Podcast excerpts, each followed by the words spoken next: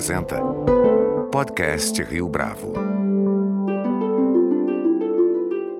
Este é o podcast Rio Bravo, eu sou o Fábio Cardoso. O impacto que as mudanças climáticas têm provocado no nosso cotidiano é um fato incontestável. Vale a pena observar, a propósito disso, que esse mesmo impacto também é sentido pelas empresas. As companhias, aliás, têm mudado seu comportamento não apenas por conta de uma vantagem competitiva, mas também porque existe uma forte pressão que vem sendo exercida pela sociedade civil. E esse é um cenário propício para o mercado de créditos de carbono. Para falar como esse esse tema faz parte de um todo um contexto mais amplo no mundo dos negócios, nosso convidado de hoje aqui no podcast Rio Bravo é Luiz Adaime, CEO da Moss, uma trading company de crédito de carbono.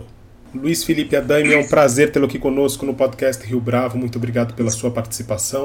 Não, prazer é todo meu. Uma honra estar aqui com vocês. Luiz, para a gente ter início aqui nessa conversa, conta para a gente um pouco do mercado, do estado da arte desse mercado de crédito de carbono. Como é que vocês estão inseridos é, nesse cenário? Eu sempre fui de mercado financeiro, né? Eu trabalhei 18 anos no mercado financeiro, era gestor de fundos de renda variável na América Latina e eu tive uma crise existencial aí em 2019 que nasceu minha filha e eu passei a ler bastante sobre mudança climática vi, né, descobrir de uma certa forma, porque acho que a, a mídia e a ciência falham muito né, em nos alertar sobre o cenário que é dado, tá? É o cenário base se não fizermos nada. O cenário base se não fizermos nada de aquecimento global é de em 50 anos a gente ter todas as cidades litorâneas do mundo debaixo d'água, uma queda de produção de comida pela metade no mundo e todas as zonas tropicais do mundo, né, é, América Latina, África, Sudeste Asiático, todas inabitáveis. Quando a minha filha tiver 51 anos, esse seria o cenário, ou será o cenário se não fizermos nada. Não fizermos nada quer dizer o quê? Continuarmos como humanidade emitindo 55 bilhões de toneladas de CO2 ao ano. Para dar uma ideia de como nós estamos poluindo o, o, o planeta e do, da gravidade desse cenário, 12 anos atrás esse número era de 25 bilhões, ou seja, mais do que dobrou em 12 anos. Se a gente continuar poluindo 55 bilhões por ano nos próximos 50 anos, esse é o cenário. Nós temos 5 a 10 anos a partir né, de agora para reduzir esse número de 55 bilhões ao ano de toneladas de CO2 que a gente está poluindo, né, emitindo para o ar, para 25 bi. Eu fiquei muito alarmado com isso. Eu falei, bom, não tem nada mais grave né, do que, ou mais importante do que lutar para essa redução. Aí eu passei a estudar né, soluções e me ficou muito claro na minha cabeça que a melhor solução é o sistema de crédito de carbono, que nada mais, nada menos, não faz nada mais do que colocar um preço na poluição, né? A famosa internalização de uma externalidade, né? Se a gente lembra das aulas de economia, a poluição é vista pelo sistema econômico atual como uma externalidade. Ela não está considerado o custo dela para a sociedade, né, para o mundo todo, de ter um ar mais poluído, de ter esse cenário horroroso em 50 anos, não é considerado na conta das, das empresas. Então, o sistema de carbono nos mercados regulados e o Brasil não é um mercado regulado, por isso a nossa ignorância e né, falta de conhecimento a respeito do assunto. Mas as maiores economias do mundo já são reguladas, tá? Califórnia, Europa, China, Austrália, Nova Zelândia, Japão. 70% do PIB global já é regulado. O que quer, quer dizer ser regulado em carbono? Governo, através de um regulador, ele estipula uma meta para o país e ele divide o país em setores econômicos, mineração, petróleo, companhia aérea, aviação, etc. E diz, olha, companhias aéreas, ele vai para o setor e fala, você tem uma meta esse ano de 2 milhões de emissão para cada empresa e no ano seguinte vai diminuindo progressivamente. Aí 1.9, 1.8, 1.7, etc. E a empresa que polui acima desse limite tem que comprar créditos de carbono das empresas que poluem abaixo desse limite. E aí você cria um incentivo duplo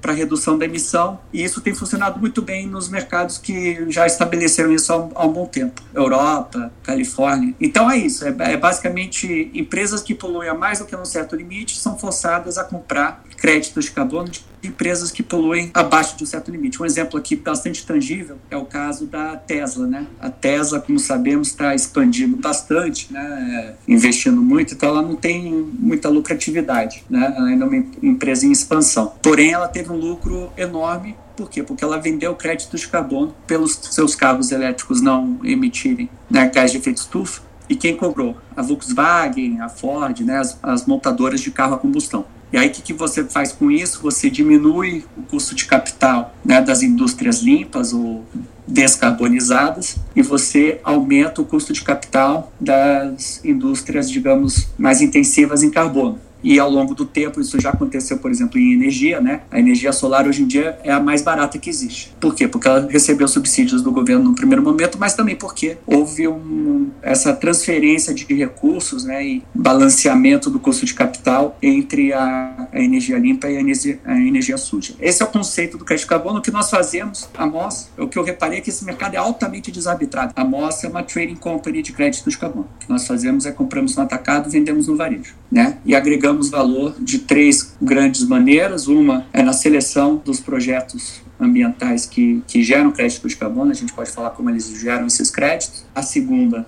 é via agregação de tecnologia, não só de geomonitoramento em tempo real das florestas, né, dos projetos de conservação de floresta na Amazônia, se eles realmente estão evitando o desmatamento e assim gerando crédito de carbono, mas também colocamos créditos de carbono em blockchain, né? O que neste setor que sempre foi muito questionado por questões de fraude e, e, bastante picaretagem 10, 15 anos atrás, quando você põe no blockchain, né, é, é um smart contract que fica público, é um contrato digital que fica público e é completamente rastreável. As situações que houve no passado né, de projeto que vendia ar, né, não, não tinha o crédito de carbono, era total picaretagem. No nosso caso, não é viável, não é possível, né, é, porque você consegue rastrear crédito de carbono que a gente vende, né, aquele código digital, aquele código uh, criptografado, você põe num link público e você consegue ver todo o, o caminho e o, né, desde a geração daquele crédito até ele chegar até você.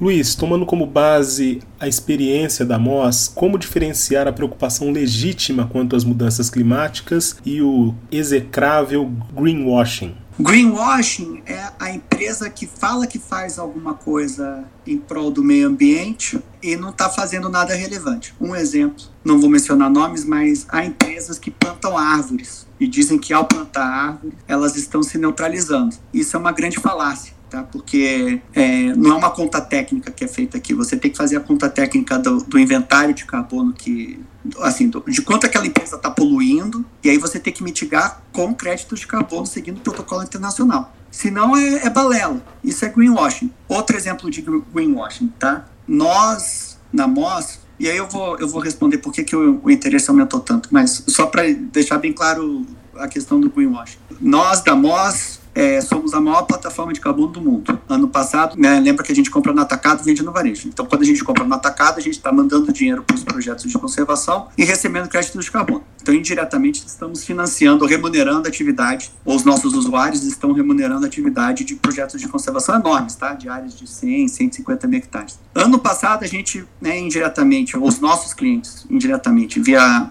a compra de créditos de carbono, financiou, remunerou né, a atividade de conservação de um milhão de hectares. Isso aí é, é um país do tamanho do Líbano, do Catar, da Jamaica, um pequeno país dentro da Amazônia, tá? E de 734 milhões de árvores. Aí nós vemos artistas falando, ah, eu plantei 10 mil árvores. Né, eu vejo algumas iniciativas. Ah, eu vou plantar um bilhão de árvores. Tá, é que plantar árvore não é necessariamente. Você tem que medir o, o impacto, você tem que medir se aquelas árvores que a empresa está dizendo que vai plantar, o artista, se realmente compensa as atividades ou mitiga o dano que aquela empresa, ou artista ou pessoa física, né, causou ao meio ambiente. Então, essa é a questão do greenwashing. Em relação à preocupação, né, e a relação da sociedade com a preocupação de mudança climática, realmente a mudança, mudanças climáticas já são conhecidas pelos cientistas, né, pela sociedade, já há mais de 50 anos, tá? Desde os anos 70, a NASA, a EPA, né, que é o Ministério de Meio Ambiente americano, o próprio Exército americano,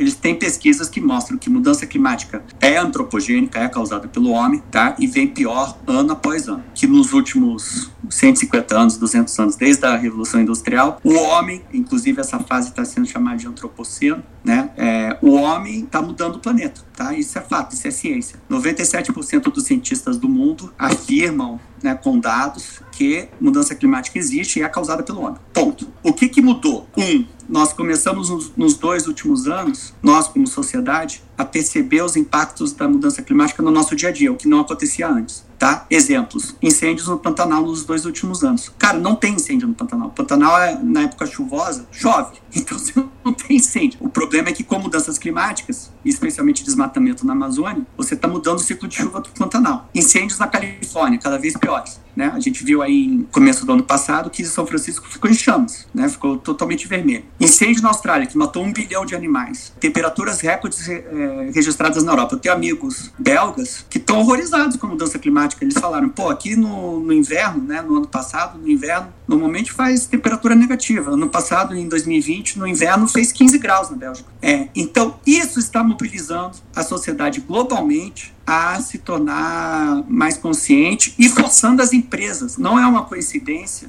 que nos dois últimos anos, as maiores empresas do mundo anunciaram o que chama-se neutral pledges, né? São compromissos de tornar-se carbono neutro, de neutralizar a sua pegada de carbono, seu impacto no meio ambiente. Olha só, Amazon, Apple, Nike, JetBlue, Delta, uh, Nike, Verizon, Unilever. A Unilever, nos próximos cinco anos, vai deixar todos os seus produtos carbono neutro. Cabify, Audi, Volkswagen, Bradesco, Vivo, enfim, por aí vai. Se você soma todas essas empresas, é, foi tudo uma avalanche. E foi uma avalanche a partir de quando? A partir do, de 2019, quando as pessoas começaram a reparar que é, mudança climática está começando a impactar no, no, nosso dia a dia. E outra coisa que também é, é estrutural, que está levando uma preocupação com o meio ambiente, e especificamente com mudanças climáticas, o aumento né, em número e poder aquisitivo, né, poder financeiro, econômico, dos millennials a gente tem na nossa cabeça que os millennials, nós mais velhos, sei lá, tenho 40 anos, né? Eu, eu sou o primeiro dos millennials, o último dos millennials, sei lá. Mas os millennials, o pessoal de 20 e poucos anos, 30 e poucos anos, que o pessoal de 50 a 60 anos tende a menosprezar o tamanho e tal, os millennials ficaram mais velhos e estão mais ricos e são o grupo demográfico mais importante do mundo hoje em dia, mais relevante. É, são 30% da população global, 50% da força de trabalho, e em cinco anos serão 70% da força de trabalho global. E os valores dos millennials são muito, muito diferentes.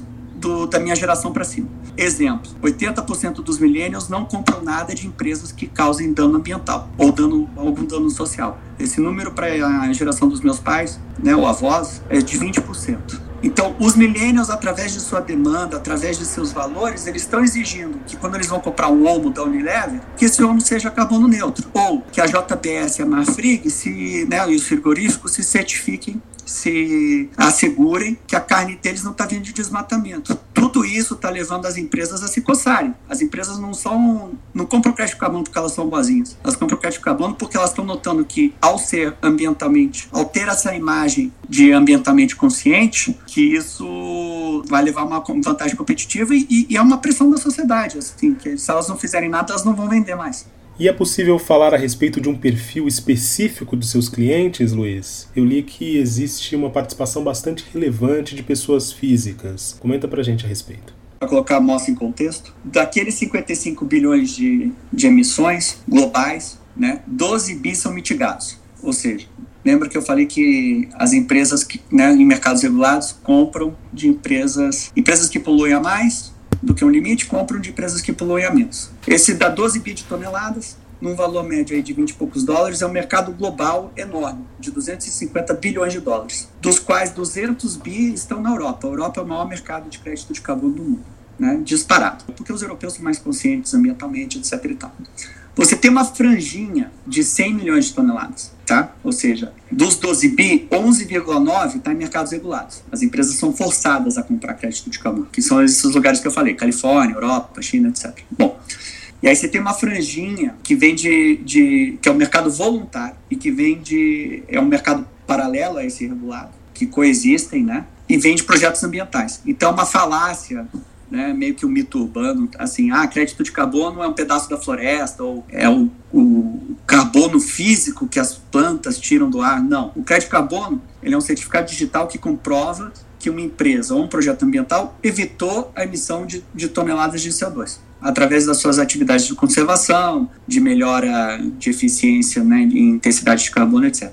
Pois bem, a gente está nesse mercado voluntário porque é o crescimento explosivo. As empresas estão todas comprando nesse mercado voluntário, porque ele tem preço mais baixo e porque o marketing dele é muito melhor, né? Pensa assim, a Apple, que anunciou um, um né, pledge de, de carbono neutro, né, um compromisso de se tornar carbono neutro. O que, que é mais interessante para ela? Bom, um, ela está fazendo isso não porque o governo está forçando ela, ela está fazendo isso por causa da demanda dos milênios né, e da pressão da sociedade. Dois, ela tem as seguintes duas opções: ou comprar em mercados regulados, tipo de uma Lufthansa que poluiu a menos, um crédito por 40 dólares, ou ela vem na Amazônia e compra quanto ela quiser por 5 dólares e põe uma foto da Amazônia no, relatório anual dela. Qual que ela prefere? Pô, no brainer. Então, tá tendo um desequilíbrio enorme entre demanda e oferta nesse mercado voluntário. O preço está subindo muito. Para dar uma ideia, o preço no atacado ano passado multiplicou por 4 tá? Foi de 2 para 8 dólares na média. A MOS está nesse setor. Esse é um setor que é 98, 99% de empresas e sempre vai ser, tá? O comprador final do crédito de carbono vai ser sempre a empresa, porque ela está sendo forçado cada vez mais pela sociedade a comprar os créditos de carbono e para ela é um gasto.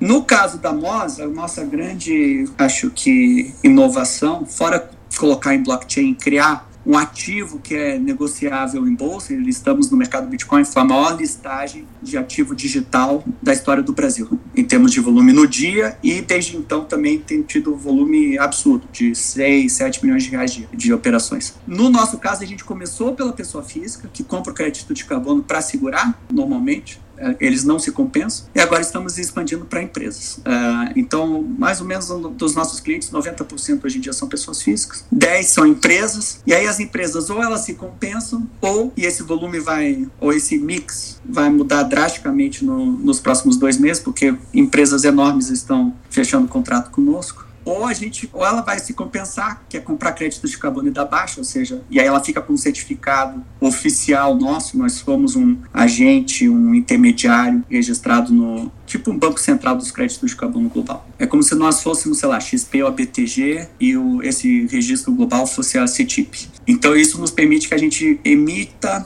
é, certificados né, de compensação para as empresas que elas usam para fins né, comerciais, de marketing, para colocar no annual report e tal. Pois bem, outra grande inovação nossa é que a gente vai oferecer o crédito de carbono num B2B2C, ou seja, as empresas mesmo vão distribuir o crédito de carbono e repassar a compensação, a questão da compensação para os seus clientes. Então, exemplo, se uma companhia aérea for vender uma passagem, e ainda não tem isso no Brasil, a gente está prestes a fechar com uma, mas tem nos Estados Unidos na Europa. Nos Estados Unidos você viaja, sei lá, Nova York Londres, você volta, que seja um voo aí de 500 dólares, a airline vai te oferecer, ah, você quer compensar a tua emissão por 5 dólares? Para você isso é um gasto. Né? Você gasta 5 dólares e você se sente bem que você mitigou o teu dano ao meio ambiente você é cliente, né? O que a gente vai oferecer no Brasil é bem diferente, é bem inovador, que é, é ou você gasta esses 5 dólares, ou você manda 5 dólares e recebe de volta o crédito de carbono, para você carregar como ativo, como se fosse uma ação da Petrobras, ou sei lá, ou milhagem, enfim. É um ativo que você carrega para você, e aí você pode revender, você pode sentar em cima como uma poupança,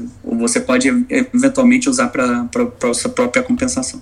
As perspectivas para o aumento dessa demanda no Brasil são grandes, na sua visão, Luiz? Enormes. Já está aumentando absurdamente. Para te dar uma ideia, essas empresas todas que eu mencionei, que são os no novos neutral pledges, e tem mais, tá? Tem Nubank, Cabify, C6, o próprio mercado Bitcoin, enfim, tem e tá chovendo empresa lá para compensar conosco. A demanda no mundo ano passado, ó, 2019, antes dessa onda né, pegar de verdade, você teve transações no mercado voluntário de 100 milhões de toneladas. Era um mercado global a 3 dólares de 300 milhões de dólares. Ano passado, a demanda foi de 400 milhões de toneladas. Né? Só que a oferta, isso aqui é, é uma commodity global, né? A oferta continua em, ao redor de 100. Então, você teve uma demanda que multiplicou por 4 né, oferta estável. O, a McKinsey estima que a demanda do mercado voluntário global nos próximos nove anos, né, até 2030, vai multiplicar por 15 e a demanda até 2050 por 100. Vai faltar carbono, já está faltando carbono. Assim, o, o, que eu comprava com facilidade a preços super baixos no começo do ano passado já multiplicou por várias vezes. Eu ligo agora para os caras e os caras não têm E qual vai ser então a tônica dominante no Brasil com é, um governo que às vezes envia mensagens contrárias em relação à preservação do meio ambiente e conta com uma preocupação internacional em relação a isso. Como que você avalia essa, essa discussão? essa é a beleza desse setor, porque é um setor que independe completamente do governo. Né? O setor voluntário ele é internacional, ele é digital. Em países que o Estado de Direito pior do que do Brasil, se é que dá para imaginar países assim, tipo Congo, Argentina. As empresas têm contas né, no exterior, como é um ativo digital, os compradores também normalmente são empresas internacionais. A transação acontece toda fora do, do país. Então, se esse governo falar, ah, eu não gosto de crédito carbono voluntário, eu, eu, sou contra, eu proíbo, sei lá o quê, pode espernear quanto quiser, tá? Que não, não impacta. É, é, essa é a beleza desse mercado. Dito isso, já reparou, o Brasil é a Arábia Saudita do crédito carbono, tá? Quem disse isso não sou eu, é a Schroders, né, uma das maiores gestoras de recursos do mundo. Eles fizeram uma conta, o Brasil tem metade das reservas de carbono do mundo. Para dar uma ideia, a Arábia Saudita tem 17% das reservas de petróleo. Ou seja, a gente é três vezes mais relevante em reserva de carbono e potencial de geração de créditos de carbono do que a Arábia Saudita. Por quê? Porque a gente tem 40% das florestas tropicais do mundo. A gente tem 70% da Amazônia, né? Tá no Brasil. Então, então, a Schroders fez a conta que o Brasil certifica 5 milhões de toneladas né, de crédito de carbono. 5 milhões de créditos ao ano e poderia certificar, tem o potencial de certificar 1 bilhão e meio. É 300 vezes mais. Se o Brasil certificar 1 bilhão e meio por ano, e tem todo esse potencial, porque a demanda, como eu disse, está explodindo globalmente. Ao preço médio europeu de 40 dólares, né, e o preço está indo para lá, está convergindo né, globalmente a gente está falando de uma agregação de a exportação brasileira de 60 bilhões de dólares ao ano. Isso representaria um crescimento do PIB de 4% e 60 bilhões de dólares que iriam, né, fluiriam especificamente para a proteção da Amazônia. Cara, isso é muito, muito, muito mais dinheiro do que a Amazônia precisa para estancar o desmatamento e, e, e, e para conservação. Ou seja, há um benefício econômico claro para o país e o governo, apesar da sua retórica contra, é, não é bobo. Ele viu essas contas, né? É, a gente tem interlocuções né, com o MMA, o Ministério da Economia, que está bastante nessa pauta. E lançou um programa, não um programa, é uma carta de intenções, na realidade, que chama Floresta Mais, no qual ele diz que o Brasil vai ser regulado, o Brasil vai regular, tá? O Brasil já é regulado em, em carbono no setor de distribuição de combustível, tá? BR Distribuidora, COSAN, Grupo Ultra, eles elas são forçadas a comprar crédito de carbono dos usineiros, num programa que chama Renova Bio, regulado pela ANP. A visão do governo é que isso seja o embrião, né, dado que você já tem um marco regulatório, um marco tributário, etc., que isso seja o embrião para a expansão de um mercado regulado brasileiro mais amplo. Com isso, o governo já colocou no Floresta Mais, nessa carta de intenções, que ele permitiria o que as, uh, os créditos de carbono de conservação florestal, especificamente, é, especialmente os da Amazônia, serviriam para compliance desse programa. Então, se você, se o governo daqui a um, dois anos, mais provavelmente em um ano, forçar Petrobras, Vale, siderúrgicas, enfim, as, ma as maiores poluidoras do Brasil a comprarem créditos de carbono da Amazônia, você em um, dois anos vai resolver boa parte, se não tudo, do problema de desmatamento brasileiro.